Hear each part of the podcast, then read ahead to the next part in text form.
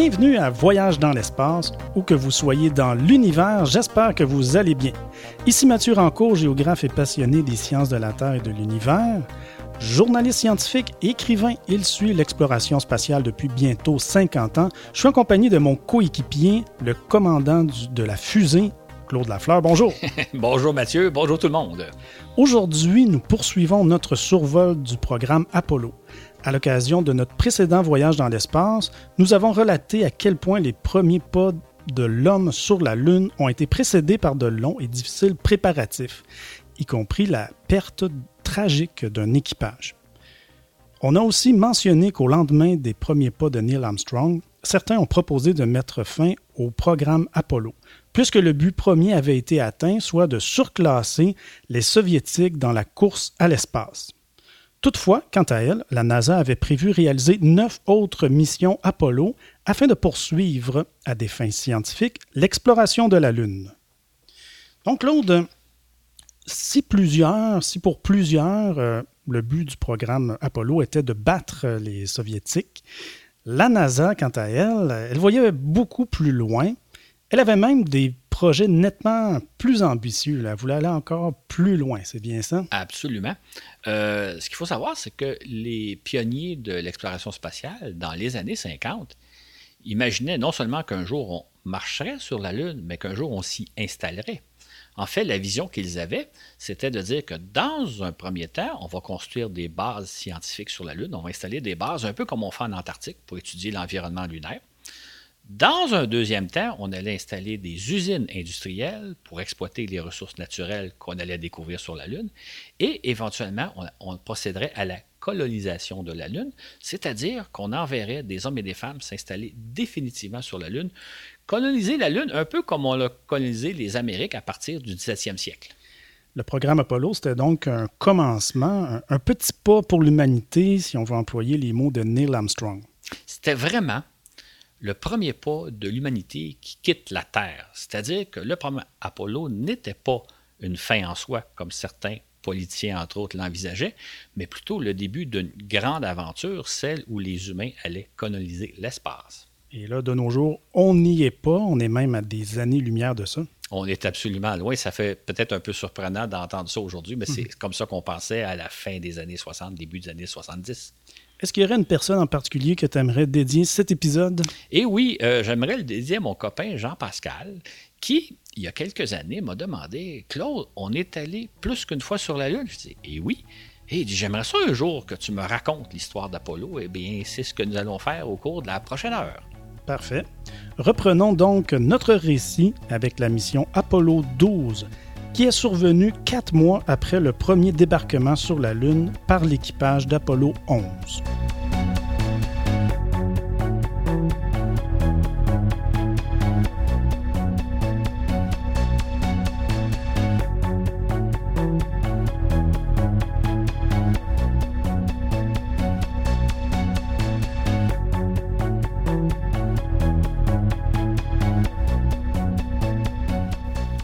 Comme nous l'avons relaté dans notre premier euh, épisode, au début de 1969, la NASA avait prévu réaliser la mission Apollo 12 dès l'automne, puis Apollo 13 en décembre. Or, Apollo 12 a été repoussé à novembre et Apollo 13 à 1970. Alors pourquoi il y a eu des euh, reports comme ça?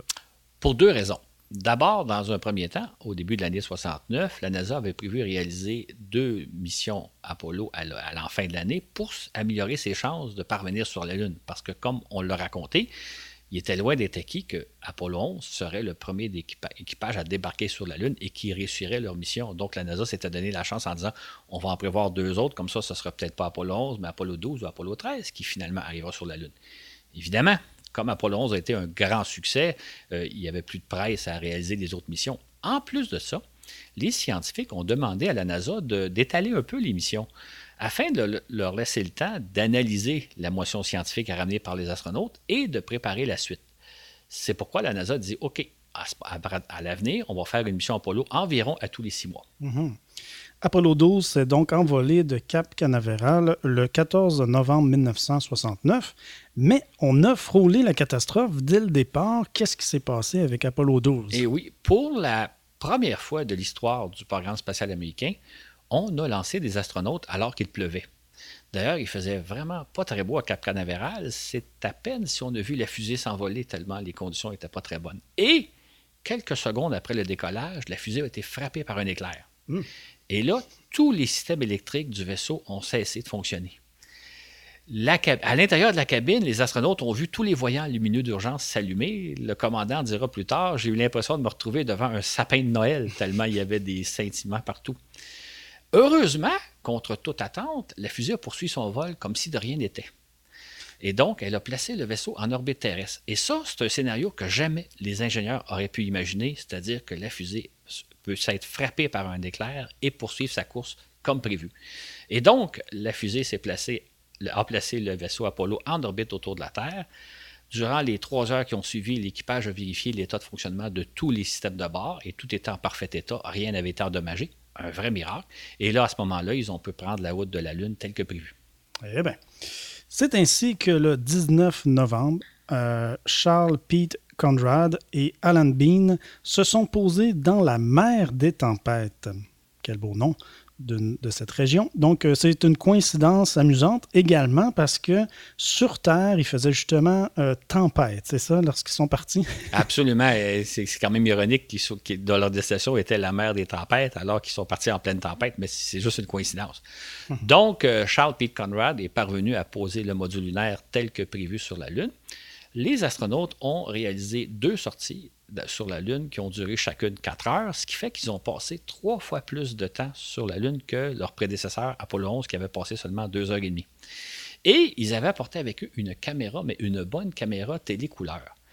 On se disait qu'on allait avoir des bonnes images parce que j'imagine que tout le monde a en tête les fameuses images d'Apollo 11 où on voit les astronautes marcher sur la Lune, mais c'est à peine si on les distingue, tout est flou, tout est embrouillé. Là, on avait une bonne caméra couleur et en plus de ça, les astronautes installaient une antenne parabolique, qui est une espèce de parapluie inversé, qui, servait, qui améliorait les télécommunications entre la Terre et la Lune, et particulièrement la retransmission des images télé. Et là, est-ce qu'on a eu droit de belles images euh, des astronautes marchant sur la Lune? Malheureusement, non. Ah. Parce qu'au moment où ils installaient à la fois la caméra et l'antenne, un des astronautes a pointé malencontreusement l'antenne, la caméra plutôt, vers le Soleil. Et sur la Lune, comme il n'y a pas d'atmosphère, les rayons du Soleil sont très ardents, sont très cinglants, ce qui a suffi d'une exposition de la caméra à quelques secondes aux rayons du Soleil pour la brûler. Ce qui fait que finalement, on n'a pas eu d'image, on n'a pas vu les astronautes marcher sur la Lune. Je parle là avec la caméra parce qu'il y avait des appareils photo qui ont permis de prendre des photos, là, mais des suivre sur la Lune, on n'a pas pu les suivre durant les 8 heures, 10 heures qui ont passé, les 8 heures qui ont passé sur la Lune. Mm-hmm. Dommage. Absolument. L'un des principaux objectifs de la mission Apollo 12 a été de récupérer des pièces d'une sonde Surveyor qui s'était posée sur la Lune deux ans et demi plus tôt. Euh, pourquoi on a dû faire ça?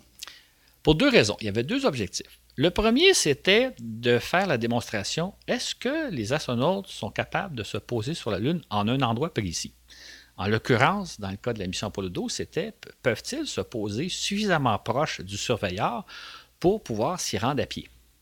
Le deuxième objectif, c'était de dire si effectivement ils se posent près du surveilleur, ils vont aller récupérer des, certaines pièces de l'appareil, de la sonde, pour les ramener sur Terre pour voir qu'est-ce que c'est que de passer deux ans et demi sur la Lune, dans l'environnement très hostile de la Lune, comment les métaux, comment les mécanismes, comment l'électronique résiste à l'environnement lunaire. Donc, le but de la mission, c'était de ramener sur Terre un certain nombre de pièces pour qu'ils soient analysées au sol, pièces qui avaient passé deux ans et demi sur la Lune. Et est-ce que les astronautes ont réussi leur mission? Absolument. Euh, Charles Pete Conrad, le commandant, a réussi à poser le module lunaire à 160 mètres seulement du module euh, de la sonde euh, surveilleur. Et lors de la deuxième sortie, les astronautes sont allés rencontrer la sonde. Ils ont récupéré un certain nombre de pièces, dont ironiquement la fameuse caméra de la sonde, évidemment, caméra qui ne fonctionnait plus, ça faisait deux ans et demi qu'elle était sur la Lune. Et ils ont aussi recueilli 35 kilos d'échantillons lunaires qu'ils ont ramenés sur Terre, donc ça a été un grand succès. Hmm, super. Si Apollo 12 a aussi bien réussi sa mission qu'Apollo 11, l'équipage n'a cependant pas connu la même célébrité. Euh, Claude, je pense qu'il y a peu de gens qui pourraient nous nommer les membres de l'équipage d'Apollo 12. En effet, je pense que personne ne pourrait nommer qui sont les troisième et quatrième hommes qui ont marché sur la Lune. Et c'est un peu ironique parce que quelques années plus tard, Charles Pete Conrad a fait une publicité pour une carte de crédit. Dans la publicité, il disait Je suis le troisième homme à avoir marché sur la Lune, mais personne ne me reconnaît. Cependant, grâce à la carte de crédit, tout le monde me reconnaît. C'est quand même ironique parce que si on recule un an plus tôt, au début de 69, comme je l'expliquais dans le balado précédent, les chances auraient été beaucoup plus grandes que ce soit Pete Conrad qui soit le premier homme à marcher sur la Lune plutôt qu'Armstrong, étant donné l'exigence que ça posait. Donc, c'est quand même ironique que le troisième homme qui a marché sur la Lune, qui aurait pu être le premier, passait totalement inaperçu dans les rues, personne ne le reconnaissait, sauf grâce à sa carte de crédit.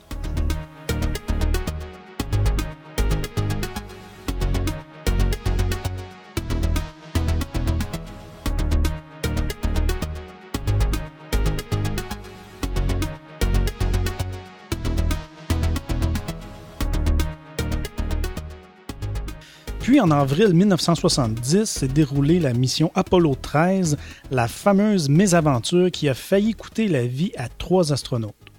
Claude, on n'a pas assez proche là, cette fois-ci euh, de perdre euh, des astronautes. Là. Absolument. Il est arrivé une explosion à bord du vaisseau alors que le vaisseau se dirigeait vers la Lune et l'équipage aurait passé, est passé à deux doigts de périr.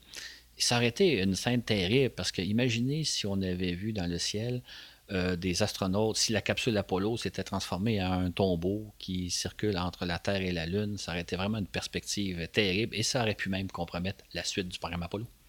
En effet, on peut imaginer la scène. On regarde la Lune par une belle soirée et on s'imagine que, quelque part là-haut, les dépouilles des astronautes sont à la dérive. Aïe aïe. Claude, Ayant frôlé la catastrophe, euh, est-ce qu'on n'a pas songé à cesser carrément les missions Apollo?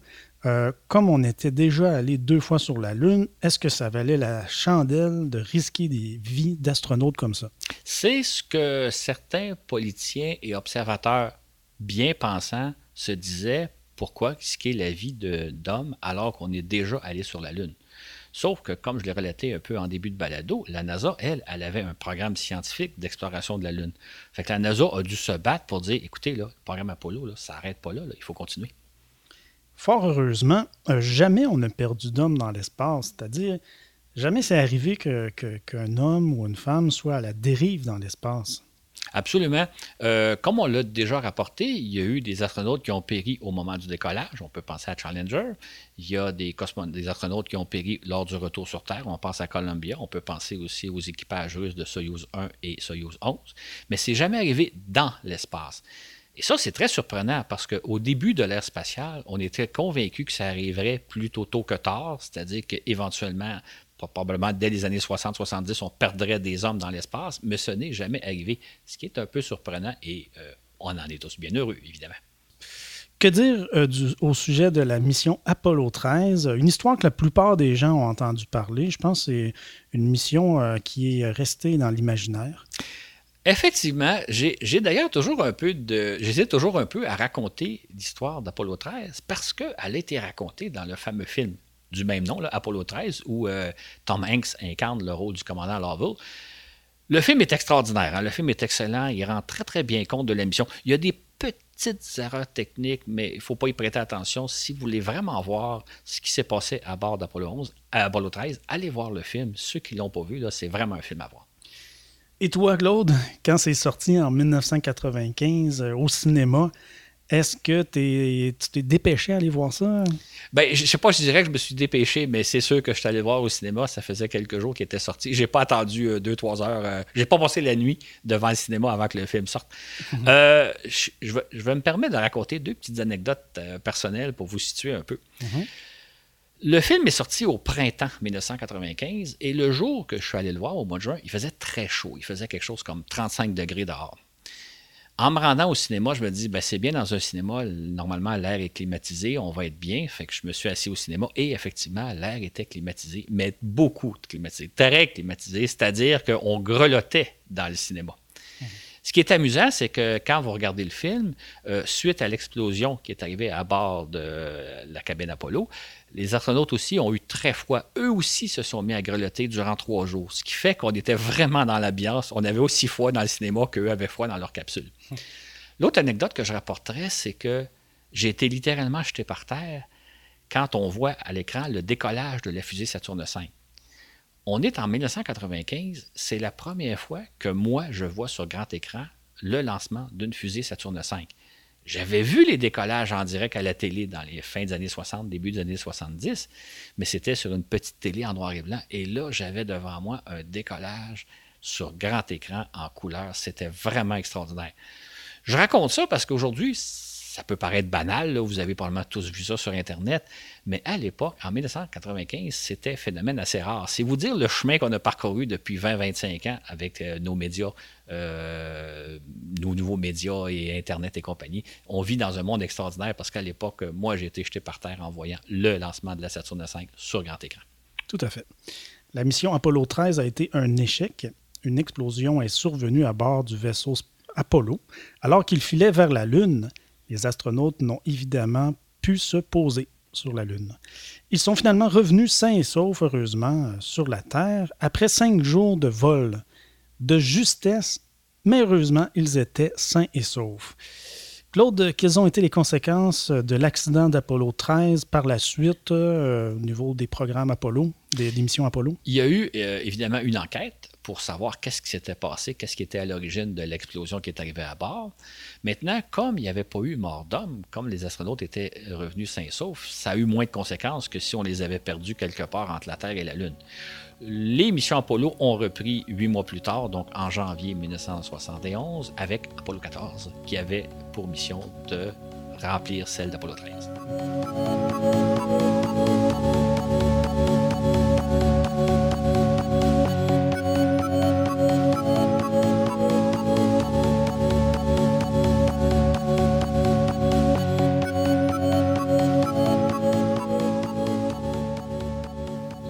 Apollo 14 s'est envolé le 31 janvier 1971 avec à son bord le commandant Alan Shepard, euh, le premier Américain à s'être envolé pour l'espace.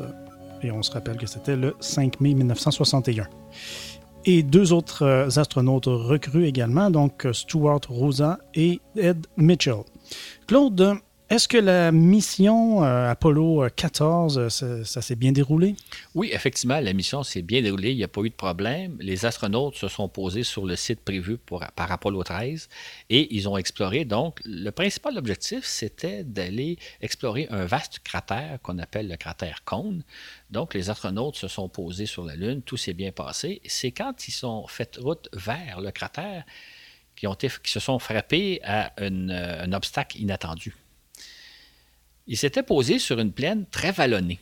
Et là, lorsqu'ils ont tenté de se rendre jusqu'au cratère, ils se sont rendus compte que c'était très difficile de se repérer sur cette plaine-là. C'était un peu comme s'ils étaient des marins en pleine mer agitée, où là, le bateau se brasse de tous les côtés, puis c'est difficile de savoir dans quelle direction on va. Donc, les astronautes ont été un peu pris dans cette situation-là où c'était difficile de savoir dans quelle direction ils s'en allaient. Finalement, ils n'ont pas réussi à se rendre jusqu'au cratère. Ils ont quand même récolté 42 kilos d'échantillons, mais jamais ils ont réussi à se rendre jusqu'au cratère. Or, de retour sur Terre, des analyses ont montré qu'ils se sont rendus jusqu'à 15 mètres seulement ah. du cratère. Ils étaient tout près du cratère, mais ils ne l'ont pas vu. Ah. La mer était trop agitée. Hmm. Et euh, ils ont apporté avec eux une brouette. C'est possible, ça? ça? ça? peut faire sourire un peu. Hein? Ils avaient effectivement avec eux une brouette pour les aider dans leur récolte d'échantillons. Sur la brouette, il y avait une série d'instruments géologiques, des pelles, des pinces pour les aider à recueillir des échantillons. Et ils pouvaient mettre les échantillons dans la brouette. Encore là, ils ont été confrontés à une difficulté inattendue. C'est-à-dire qu'ils se sont rendus compte que quand ils traînaient la brouette, elle, euh, elle se frappait contre des rochers ou contre des cratères ou de petits, accidents de terrain. Et là, elle s'envolait parce qu'elle était très légère sur la Lune. Hein. Tout pèse six fois moins que sur Terre.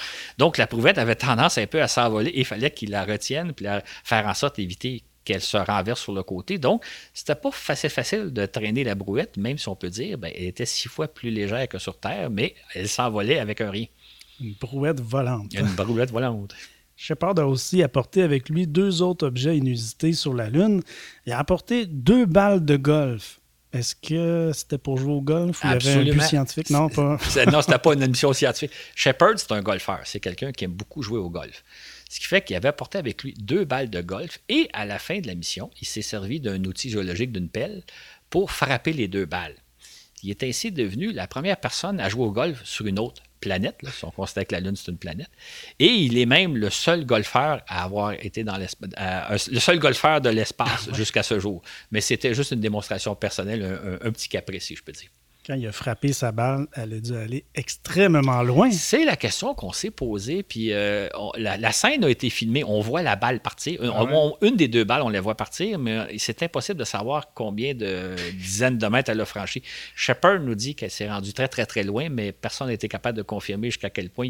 Parce qu'il faut quand même savoir, hein, euh, vous avez en tête, je pense, les images, il est en scaphandre. Hein, il n'est pas en, habit de, golfeur. Il est en scaphandre, qui est un, habit assez encombrant, un peu comme un, un gros habit de il a réussi à frapper la balle jusqu'à quelle distance, on ne sait pas. Puis on ne sait pas si euh, la balle est tombée dans un cratère, s'il a fait un, un trou d'un coup.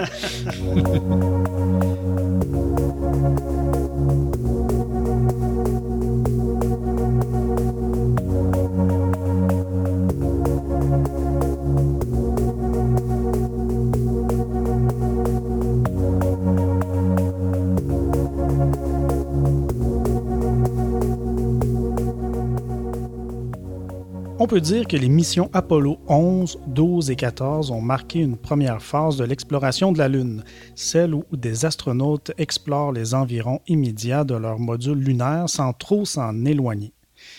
Ils disposaient en outre d'outils et de moyens limités. Mais voilà qu'avec Apollo 15, les explorateurs emportent avec eux une Jeep lunaire. Et oui, il s'agit d'une automobile électrique très avant-gardiste euh, à quatre roues motrices mesurant 3 mètres de long. Sur Terre, cette Jeep euh, pesait 200 kg, mais elle va peser seulement 33, 33 en gravité euh, lunaire. C'était un bijou technologique car, entre autres, lors de son transport, la Jeep est repliée sur elle-même pour ne prendre la place que d'une grosse valise. Et oui, et vous pouvez voir euh, le schéma de tout ça dans notre fascicule euh, numéro 16 qui sera disponible dimanche prochain sur Patreon. Claude, à partir de la mission euh, Apollo 15, les astronautes ont bénéficié de moyens d'exploration plus poussés. quel genre de moyens là, il y avait à leur disposition? La première des choses, c'est que les trois premiers équipages qui ont séjourné sur la Lune ont passé à peu près chacun une journée, une journée et demie tout au plus à partir d'Apollo 15, les astronautes passaient trois jours sur la Lune. Et comme ils avaient une Jeep, ils pouvaient explorer l'environnement autour d'eux, beaucoup plus en, euh, parcourir des kilomètres autour du module lunaire, alors que les premiers astronautes, eux, passaient seulement euh, quelques, centaines de mètres ou peut-être un kilomètre tout au plus. Avec, la Jeep, ils pouvaient s'éloigner puis couvrir beaucoup plus de terrain. En plus de ça, ils ont apporté des outils, euh, de bien meilleurs outils géologiques pour poursuivre leur exploration de la Lune. Et euh, troisièmement, c'est que les premiers équipages faisaient une ou deux sorties sur la Lune de quelques heures. À partir d'Apollo 15, les astronautes euh, réalisaient trois sorties, certaines de 7-8 heures. Donc, ils passaient une bonne vingtaine d'heures à explorer les environs du module lunaire. Et c'est ainsi qu'à l'été euh, de 1971, la NASA procède au quatrième débarquement lunaire, la mission Apollo 15. Est-ce que c'est une mission que tu as aimée, toi? Ah, Mathieu. Mathieu, Apollo 15, c'est ma mission favorite. Je pourrais vous en parler pendant des heures et des heures et des heures, mais je ne le ferai pas, rassurez-vous. Juste pour situer un peu le contexte. Ben, il y en a qui aimeraient ça. Peut-être, ça sera peut-être l'objet d'un balado éventuel. Juste pour vous situer un peu rapidement, j'avais 13 ans à l'époque. Et comme c'était une mission qui a eu lieu à l'été, j'ai pu tout suivre sans problème à la télé.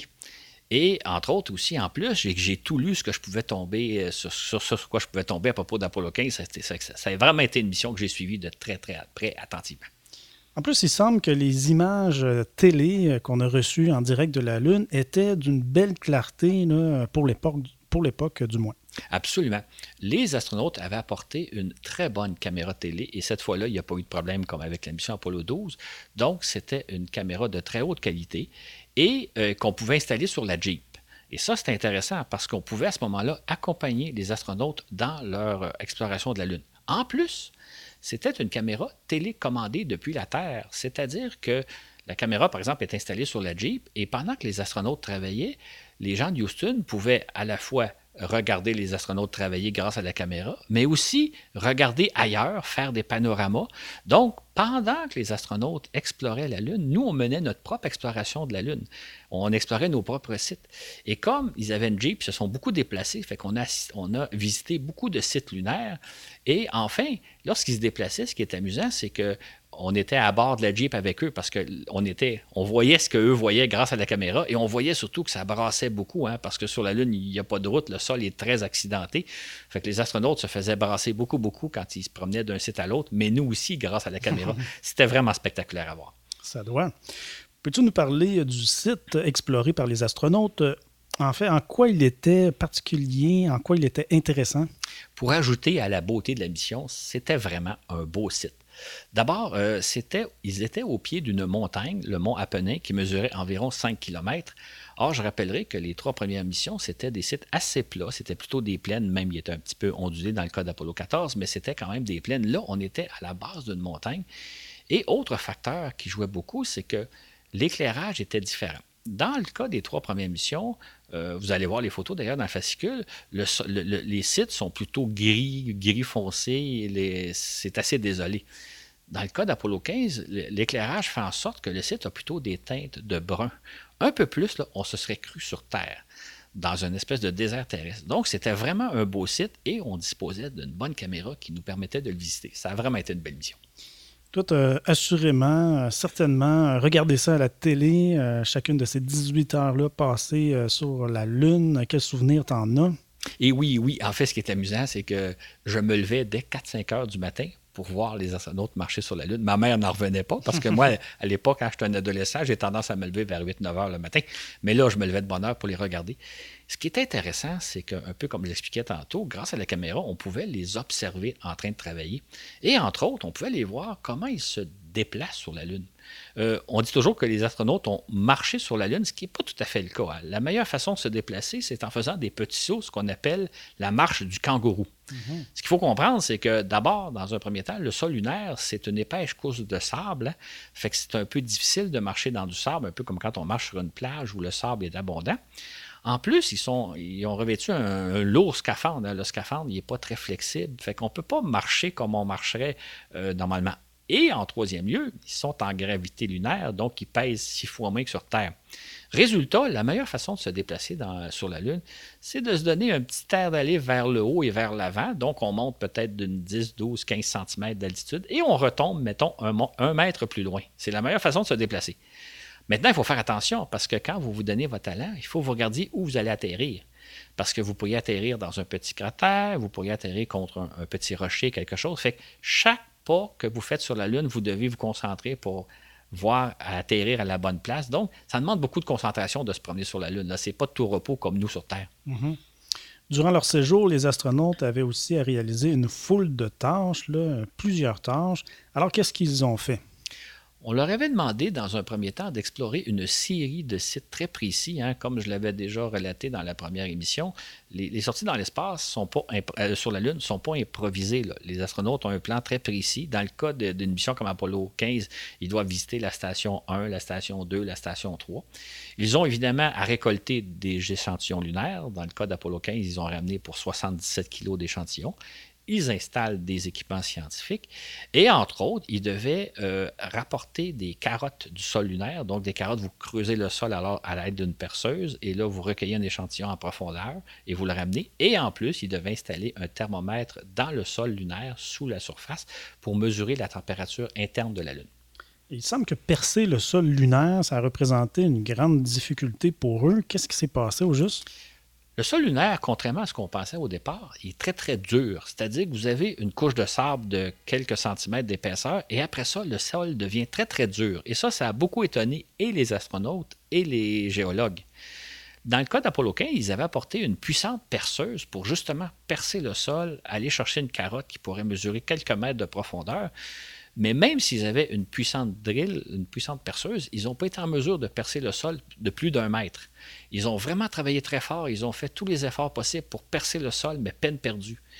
Le, thermomètre qui devait être placé dans le sol, on espérait qu'il serait placé à plusieurs mètres de profondeur. Il a été placé seulement à un mètre. Le sol lunaire est très, très, très dur, beaucoup plus dur que ce qu'on s'y attendait à l'époque. Alors, le travail des astronautes, ce euh, c'était pas de tout repos, bien qu'ils étaient en excellente forme. Tout de même, euh, c'était des journées très exténuantes. Absolument. Ils, revenaient de leur sortie de la Lune euh, vraiment fatigués, vraiment exténués. D'ailleurs, une des trois sorties faites par les astronautes d'Apollo 15 a été écourtée parce que les astronautes étaient trop fatigués. On a aussi assisté à, quelque chose, vous avez probablement vu le film des fois, parfois, c'est spectaculaire, c'est un astronaute qui qui chute. Il tombe par terre et hmm. la, poussière vole. C'est assez spectaculaire. Mais au moment où ça arrive, tout le monde a eu très, très peur parce qu'une chute sur la Lune, c'est très dangereux. Il ne faut pas oublier qu'à l'extérieur du scaphandre, c'est le vide. Hein. Ils, sont, ils sont en quelque sorte, les astronautes, ils sont en quelque sorte dans l'espace avec les deux pieds sur un sol, mais autour, il n'y a pas d'atmosphère, il n'y a pas d'air. Donc, s'il y avait une fissure qui se produisait dans le scaphandre, ça pourrait être la mort très rapide quand l'astronaute est tombé euh, violemment au sol, on a eu très peur qu'il endommage son costume. Heureusement, ce n'est pas arrivé. Mais il faut toujours garder en tête qu'une chute sur la Lune, c'est quelque chose de très risqué et on espère que ça n'arrivera jamais. Dans le cas présent, ça s'est bien passé, mais ça a donné des images assez spectaculaires, mais un peu aussi froid dans le dos. Mm-hmm. À la fin, à la toute fin de la mission, le commandant David Scott a procédé à une expérience devenue célèbre, une expérience imaginée par nul autre que Galilée quatre siècles plus tôt. Qu'est-ce qu'il a fait? C'est une expérience contre-intuitive. Imaginez que vous avez dans une de vos mains un marteau et dans l'autre une plume d'oie et que vous les laissez tomber en même temps. Laquelle va arriver le premier au sol? Hmm. Je vais être bon joueur. Euh, de façon intuitive, je dirais le marteau. C'est ce qu'on pense tous. C'est vrai si on est sur Terre. C'est faux si on est sur la Lune. La différence, c'est que quand vous laissez tomber un objet sur Terre, l'air, l'atmosphère dans laquelle on est, interfère avec la masse de l'objet. si vous laissez tomber un marteau et une plume, ben, le marteau est moins affecté par la présence de l'air que la plume, donc le marteau va arriver en premier. Mais ce qu'il faut comprendre, c'est que les deux objets que vous lâchez sont attirés par la même force de gravité.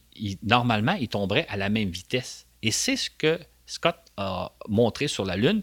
C'est comme il n'y a pas d'air, en laissant tomber les deux objets, les deux objets étaient attirés par la même force de gravité à la même vitesse et ils sont arrivés au sol en même temps. Ce qui prouve qu'on était bien sur la Lune, c'est une expérience qu'on ne peut évidemment pas tenter à bord de la station spatiale puisqu'on est en apesanteur.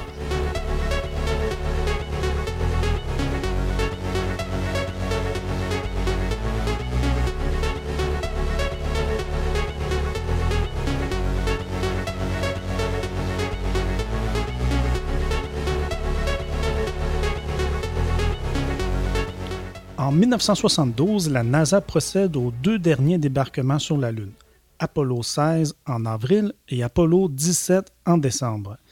Il s'agissait de missions assez semblables à Apollo 15, les astronautes séjournant trois jours sur la Lune et explorant le sol durant une vingtaine d'heures au moyen d'une Jeep. Claude, euh, tout s'est bien passé dans les deux cas? Tout s'est très, très bien passé. Les astronautes ont réalisé l'ensemble des objectifs prévus à chacune des deux missions et ils ont conclu avec brio tout le programme Apollo. La mission Apollo 17 s'est distinguée de plusieurs façons, à commencer par son lancement. Comment ça, Claude? Pour la première fois et la seule fois du programme Apollo, on a lancé un équipage de nuit. La fusée s'est envolée de Cap Canaveral à minuit et demi. Pour ceux qui étaient sur place, pour ceux qui ont eu le privilège de voir le lancement de nuit, c'était exactement comme si le soleil s'était levé, tellement l'intensité des flammes dégagées par la fusée était brillante. Malheureusement, aucune caméra, aucun appareil photo ne put reprendre, reproduire la scène. Ce que nous, on voit, c'est spectaculaire. On va le montrer dans le fascicule d'ailleurs, mais c'est rien par rapport à ce qu'on nous a rapporté pour ceux qui ont vu le lancement de Saturne 5 qui était absolument spectaculaire. Une autre particularité de la mission était la présence d'un géologue sur la Lune. Et oui, parce que jusqu'à ce moment-là, la Lune avait été explorée par des pilotes d'essai. Hein. Les astronautes qui vont sur la Lune, les Armstrong, euh, Collins, Aldrin et compagnie, ce sont tous des pilotes d'essai. Évidemment, ils ont été formés aux sciences, on les a entraînés, entre autres, particulièrement à la géologie. Mais rien tel qu'un vrai géologue, un géologue professionnel pour explorer le site. Comme c'était le dernier débarquement sur la Lune, un des astronautes qui avait été recruté par la NASA quelques années plus tôt était un géologue en bonne et due forme, un géologue professionnel, Jack Smith. Ça fait qu'on l'a envoyé sur la Lune. Ça fait que c'était la dernière mission et sur laquelle il y avait un scientifique sur la Lune. Les astronautes ont d'ailleurs fait une découverte géologique qui a été très populaire à l'époque, qui a fait sensation. De quelle découverte s'agit-il? Ça peut paraître banal quand on l'a dit, là. C'était du sol dont la couleur était de teinte orange-rouge. Or, quand les astronautes ont vu ça, ils ont sauté de joie, les géologues aussi. Pourquoi? Parce que ça pouvait être les restes, les indices d'une éruption volcanique. En fait, depuis longtemps, on se demande sur la Lune, est-ce qu'il y a eu des volcans sur la Lune, particulièrement relativement récemment? Est-ce qu'il n'y aurait même pas encore des volcans en éruption? En fait, c'est une grande question qu'on se pose. On sait que sur la Lune, il y a des milliers et des milliers et des milliers de cratères qui ont été formés par l'impact de météorites. Mais est-ce que certains de ces cratères-là ne seraient pas des volcans? Et donc, quand les astronautes ont découvert du sol teinté rouge-orange, on s'est dit c'est peut-être des traces, des, restes d'une éruption volcanique. Qu'ils ont pris évidemment plusieurs échantillons, ils ont pris des photos, ils ont même pris une carotte de 60 cm pour rapporter le plus possible de, ce sol-là. Et les géologues avaient très hâte sur Terre d'analyser des échantillons. Une fois revenus sur Terre, ils ont découvert qu'effectivement, c'est des restes d'une éruption volcanique. Sauf que ce serait une éruption qui serait arrivée des milliards d'années, donc plutôt au début de la formation de la Lune. Ce qui fait qu'on n'a toujours pas trouvé de traces d'éruptions relativement récentes sur la Lune. Il va falloir poursuivre nos explorations. Mais euh, malheureusement, donc, il y aurait eu du volcanisme sur la Lune à l'origine, mais ce qu'il y en a eu plus récemment, on ne le sait toujours pas. La mission Apollo 17 s'est toutefois terminée sur une fausse note, si on peut dire. en fait, euh, c'est une déclaration controversée du président Nixon. Alors, qu'est-ce qu'il a dit? En fait, euh, vers la fin de la mission, Richard Nixon a appelé les astronautes, alors qu'il était encore sur la Lune, et il a laissé filer que les deux astronautes étaient probablement les deux derniers hommes qui seraient sur la Lune avant, avant l'an 2000, qu'il n'y aurait pas d'autres hommes sur la Lune d'ici l'an 2000. On est en 1972 à ce moment-là, et sa déclaration fait sensation, pour ne pas dire scandale. C'est impensable, on est en 1972, de penser qu'il n'y aura plus jamais d'hommes sur la Lune avant l'an 2000. Hey, l'avant 2000, c'est dans 30 ans. C'est loin l'an 2000 à cette époque-là. Pourtant, on sait aujourd'hui que Nixon avait raison. En fait, même, on peut dire que 60 ans après le débarquement sur la Lune de Neil Armstrong, il n'y aura pas eu toujours d'hommes sur la Lune. Euh, comme je parlais dans le balado Espace 2068, peut-être qu'il y aura des hommes qui vont retourner sur la Lune dans les années 2030, mais pas avant. Donc, Nixon qui a fait une, déclaration un peu controversée à l'époque, avait pleinement raison, malheureusement. Mhm. Mais à l'époque, on disposait euh, de tout le matériel nécessaire pour réaliser trois autres débarquements lunaires. Il y aurait donc pu y avoir les missions Apollo 18, Apollo 19 et Apollo 20. Qu'est-ce qui s'est passé? Euh, pourquoi on n'a pas réalisé, euh, réalisé, ces trois derniers débarquements? La réponse courte, c'est trop cher. Mm. C'est-à-dire que chaque mission Apollo coûtait à l'époque un milliard de dollars, l'équivalent de 5 milliards de dollars aujourd'hui, chacune des missions. Or, à l'époque, début des années 70, les Américains sont en pleine guerre du Vietnam. Ça coûte extraordinairement cher, la guerre au Vietnam. En fait, la guerre du Vietnam, qui, qui coïncide à peu près avec le programme Apollo, a coûté plus cher que le programme Apollo. Ce qui fait que là, les Américains devaient faire des choix et ont préféré continuer la guerre au Vietnam plutôt que de réaliser trois missions Apollo qui restaient, même si on avait construit tout le matériel, c'est-à-dire les fusées Saturne V, les capsules Apollo, les modules lunaires, tout le matériel était en place, mais on n'avait pas le, milliard que ça coûtait pour réaliser chacune de ces missions-là, hélas. Hmm. Et qu'est-ce qu'on a fait? Des fusées euh, Saturne V, des vaisseaux Apollo euh, qu'on avait pourtant déjà fabriqués? Ce sont de belles pièces de musée ça peut paraître surprenant, là, mais si vous allez visiter Cap Canaveral en Floride ou le centre spatial de Houston au Texas, vous allez avoir l'occasion de marcher le long de deux fusées Saturne V. Ce sont des vraies fusées, ce n'est pas des maquettes. Et c'est assez impressionnant parce qu'une fusée Saturne V, c'est haute comme un édifice de 32 étages. Et là, elle est couchée à l'horizontale. Vous pouvez en faire le tour, la voir. Si jamais vous avez la chance de le faire, c'est quelque chose parce que là, c'est une vraie fusée. Quant aux capsules et aux modules lunaires, ils sont répartis un peu partout dans les musées. Entre autres, au Musée spatial de Washington, le National Air and Space Museum, il y a un module lunaire qui est, ma pièce favorite. À chaque fois que je vais au musée, je vais la saluer. C'est un véritable module lunaire et non pas une maquette. C'est un module lunaire qui aurait pu un jour se poser sur la Lune et malheureusement, il est au musée à Washington. Euh, d'ailleurs, dans le fascicule, on va mettre la photo. Là, un de mes copains m'a envoyé une photo récemment du fameux module. C'est mon petit ami quand je vais à Washington. malheureusement, c'est une spectaculaire pièce de musée, mais c'est ça. Ça aurait pu aller sur la Lune. Mm-hmm. Maintenant, euh, est-ce que tu pourrais nous parler des conditions affreuses euh, très difficiles qu'ont eu à subir les astronautes durant les trois premiers jours qu'ils ont passés sur la Lune. Ça, c'est un volet dont on a très peu entendu parler au moment où les astronautes vont sur la Lune. À l'époque du programme Apollo, on ne savait pas à quel point ils étaient soumis à des conditions terribles. C'est vraiment plus tard, quand on a lu les biographies des astronautes, ceux qui ont raconté leur euh, carrière d'astronaute et ceux qui sont allés sur la Lune, qu'ils nous ont raconté à quel point les conditions étaient rigoureuses. La première chose à savoir, c'est que le module lunaire, la, section habitable du module lunaire, c'est minuscule. C'est à peine si deux hommes en scaphandre peuvent se tenir debout. Ou pour vous donner une autre idée, imaginez une cage d'ascenseur où vous avez quatre personnes qui se tiennent debout côte à côte. C'est à peu près ça l'espace que vous aviez à bord du module lunaire. Ça, ça veut dire que les astronautes qui ont passé trois jours sur la Lune, il n'était pas question d'enlever leur scaphandre. Il n'y avait pas de place pour manœuvrer suffisamment pour enlever les scaphandres. Bon, bien sûr, ils ont enlevé leur casque, ils ont enlevé leur casque, ils ont enlevé les gants, ils ont enlevé le, sac à dos dans lequel il y a les bonbons d'oxygène, mais pendant les trois jours, ils devaient rester en scaphandre dans le module lunaire. Deux questions. Est-ce qu'ils pouvaient au moins s'asseoir et comment ils faisaient pour dormir? Et non, il n'y avait pas de siège à bord. Ils ne hmm. pouvaient pas s'asseoir.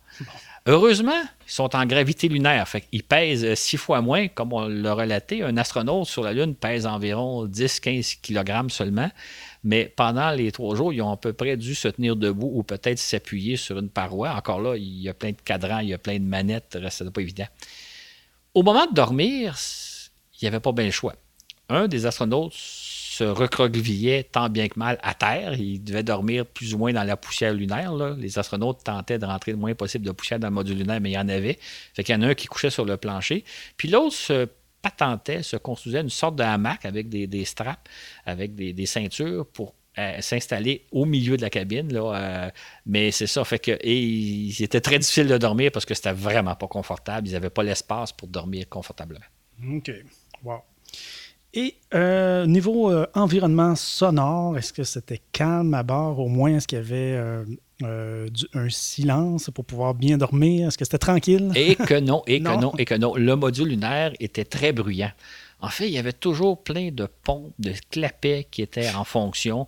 Et en même temps, les astronautes étaient aux aguets. le moindre changement de bruit aurait pu indiquer la panne d'un système. Fait qu'ils étaient toujours aux aguets de voir est-ce que le bruit que j'entends est normal, tout va bien?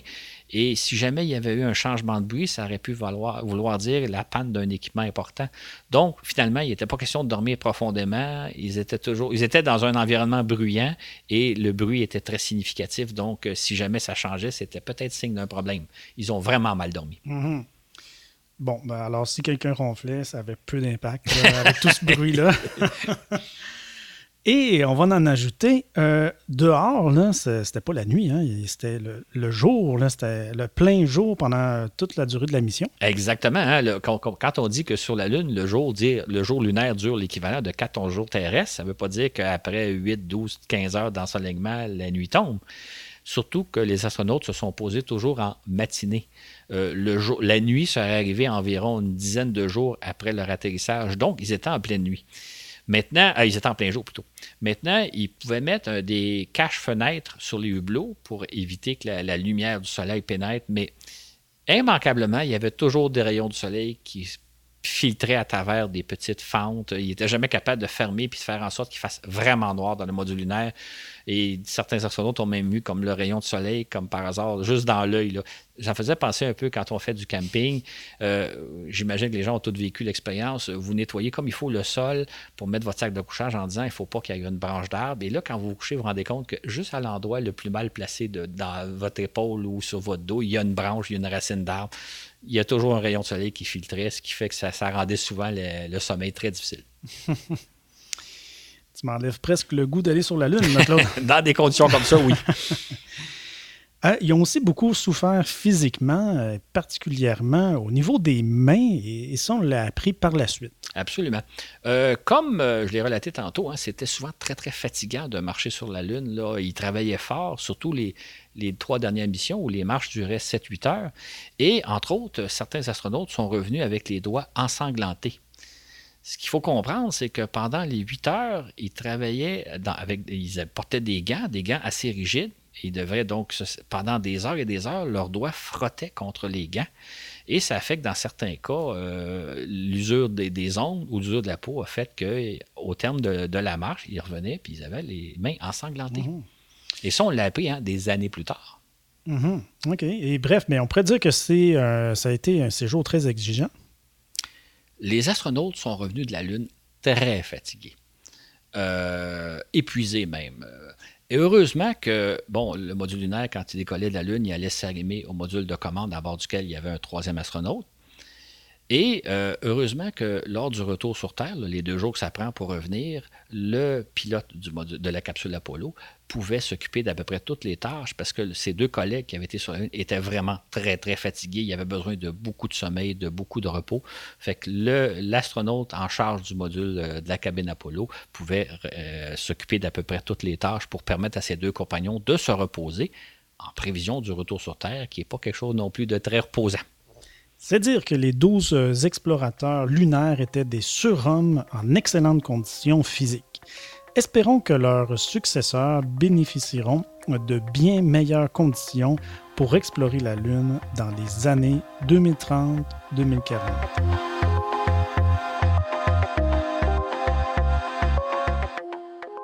En conclusion, Claude, une question qui s'impose, une question que plusieurs se posent probablement, quel impact a eu sur les astronautes le fait d'être allés sur la Lune, cette expérience à l'extérieur de la Terre, hein, à l'extérieur de notre bulle qui nous protège ici? Euh, est-ce que ça les a changés à jamais? Est-ce qu'ils ont été transformés? C'est une question, effectivement, qu'on se pose souvent. Euh, quel impact a sur les astronautes le fait d'être allés dans l'espace? Et particulièrement, la question se pose par rapport à Neil Armstrong. On sait que Neil Armstrong, euh, suite à sa mission, hein, il s'est un peu retiré sur ses terres. Il a à peu près jamais donné d'entrevue publique. Euh, il n'a jamais fait d'apparition non plus. Il s'est retourné. Les gens ont dit est-ce que c'est l'impact que ça a eu, sa célébrité d'être le premier homme sur la Lune? On peut se poser aussi les questions sur les autres astronautes est-ce que ça les a changés? La réponse, c'est non. C'est-à-dire que si on prend l'exemple d'Armstrong, qui est le plus connu, c'est qu'avant de devenir astronaute, ou même quand il était astronaute, mais avant le 11, Armstrong, c'était quelqu'un de très discret, de plutôt reclus, quelqu'un qui fuyait les médias. C'était vraiment un pilote d'essai qui faisait son affaire, puis qui n'était pas intéressé par la popularité, contrairement à certains de ses collègues qui sont devenus des gens très publics, qui étaient des gens qui aimaient les médias. Ce qui fait qu'Armstrong, la réaction qu'il a eue après sa mission, c'est exactement ce qu'on pouvait s'attendre, c'est-à-dire qu'il retourne dans ses terres. Il est devenu ingénieur, il a enseigné dans une petite université du Midwest américain, alors qu'il aurait pu occuper des postes très prestigieux. Armstrong, c'est Armstrong. Il était comme ça avant, il est comme ça après. C'est le cas des autres astronautes aussi. Certains étaient des personnages publics avant d'aller sur la Lune, ils sont restés des personnages publics. Et euh, de façon plus générale, on pourrait dire aussi que c'est ça pour les autres astronautes. Ça peut, dans certains cas, exacerber ce qu'ils sont, les, les rendre plus intéressés par la lumière publique avec la célébrité qu'ils ont. Mais généralement, ça ne les change pas. Ça peut changer un petit peu leur perspective, là, mais ça ne change pas la personnalité, contrairement à ce qu'on pourrait penser que dire hey, vivre une telle expérience, ça doit changer quelqu'un. Pas vraiment, on ne le constate pas dans le cas, dans le cas des astronautes d'Apollo. En terminant, euh, que sont-ils devenus aujourd'hui? On peut se demander ça. Hein? Euh, la réponse simple, c'est que sur les 12 astronautes qui ont marché sur la Lune, il y en a encore 4 de vivants. Ils ont tous dans les 80 ans, donc ils euh, sont tous à la retraite. Euh, suite à leur mission Apollo, ils ont mené une carrière souvent d'ingénieurs, de consultants pour des firmes aérospatiales, etc. Maintenant, ben, sur les quatre qui sont vivants, ils sont tous à la retraite et ils forment une vie. Incidemment, je pense que tout le monde sait qu'Armstrong est décédé, mais son collègue Aldrin, le deuxième à avoir marché sur la Lune, lui, il est toujours vivant. Voici d'ailleurs la liste de ces douze hommes selon l'ordre dans lequel ils ont marché sur la Lune. Neil Armstrong, décédé en 2012 à l'âge de 82 ans, Buzz Aldrin, encore vivant à 88 ans, Charles Pete Conrad, décédé en 1999 à l'âge de 69 ans, Alan Bean, décédé en 2018 à l'âge de 86 ans. Alan Shepard, décédé en 1998 à l'âge de 74 ans. Ed Mitchell, décédé en 2016 à l'âge de 85 ans. David Scott, encore vivant à 86 ans. James Irwin, décédé en 1991 à l'âge de 61 ans. John Young, décédé en 2018 à l'âge de 87 ans. Charles Duke, encore vivant à 84 ans. Eugène Cernan, décédé en 2017 à l'âge de 82 ans.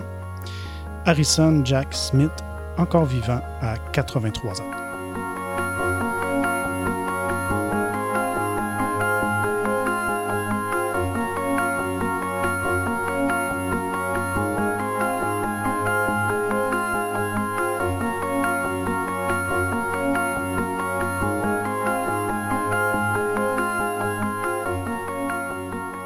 C'est ce qui met fin à cet épisode. Je vous rappelle qu'on a une page Patreon Voyage dans l'espace. Euh, d'ailleurs, dès dimanche prochain, euh, donc euh, vous allez avoir le fascicule du sujet de cette émission qu'on vient de faire.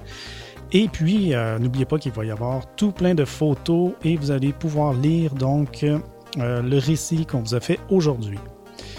Merci beaucoup à nos patrons. Euh, les patrons de 5 et plus ont euh, accès donc au fascicule. Également, euh, la semaine prochaine, ils vont avoir accès à un entre-deux qui est une émission bonus de voyage dans l'espace.